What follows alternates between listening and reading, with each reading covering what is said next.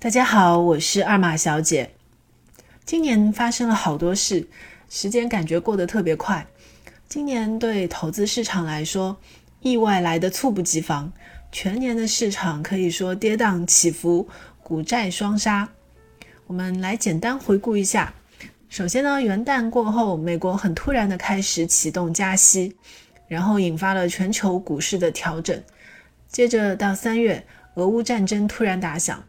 本来呢，大家都以为是一个闪电战，结果呢变成了持久战，于是呢市场更加的动荡。五月到八月有一段反弹的蜜月期，在短暂的反弹之后，下半年再次遭遇股债双杀，所以今年有正收益是很不容易的。我整理了一些基本的数据啊，跟大家来分享一下。截止到十二月十四日。二零二二年上证指数的跌幅是百分之十二点七三，沪深三百指数下跌了百分之十九点九五。主要的指数里面呢，跌幅最大的是科创五零指数和创业板指数，跌幅分别是百分之二十九点六一和百分之二十九点三七。股票方向的基金平均是大幅下跌的。股票型基金的平均跌幅大概是百分之十五点八九，中位数呢是负的十七点零五。如果看混合型基金呢，平均的跌幅是百分之十二点九一，比股票基金稍微好一点点。也就是说，如果你的收益和平均数差不多，那其实是还可以的。大家都是非常的糟糕。这里面呢，我觉得特别值得提一下的是，其实我们去看过去很多年的数据，总体上主动选股的基金和一些宽基指数基金相比，它的超额收益还是非常突出的。比如我们去看过去五年，其实正好也是一个牛熊的周期，我们可以来比较一下，比如说沪深三百 ETF，过去五年年化的收益率。大概在百分之一到百分之三左右，因为有好多只沪深三百 ETF 啊，我说的是就是一个平均数。那这五年里面，有大量的主动选股基金跑赢沪深三百 ETF 的，A 股市场波动非常大，基金经理选股所提供的附加值还是非常高的。但是呢，主动选股基金基金之间其实差别也是很巨大的。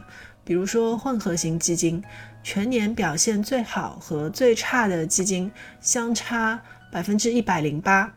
表现最好的是万家宏观择时多策略，这个基金今年到现在收益率将近百分之六十。那最差的大概是负的百分之四十八，所以头和尾相差是比较大的。混合型基金里面有十八只收益率超过百分之二十。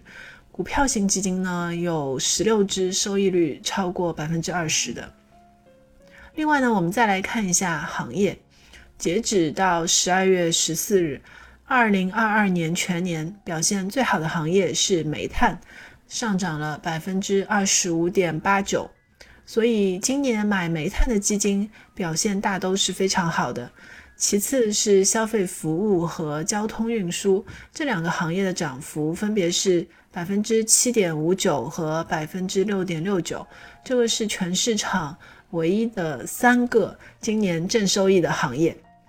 跌幅最大的行业首先是电子行业，负的百分之三十二点五；金融行业负的百分之二十四点六九；传媒行业负的百分之二十四点一八。总体来说，大部分的行业都是跌，而且跌的不少的。我觉得好的一面是，通常在股票基金特别惨的那个年份之后呢，第二年表现往往是很不错的。比如说二零一八年就是这样，之前也有好几次这样的事例啊。所以明年会不会否极泰来呢？我觉得还是可以期待一下的。我个人其实觉得明年可能会不错。以上就是今天的分享。如果觉得有用，可以订阅我的专辑，也可以给我点赞和留言啊！谢谢大家。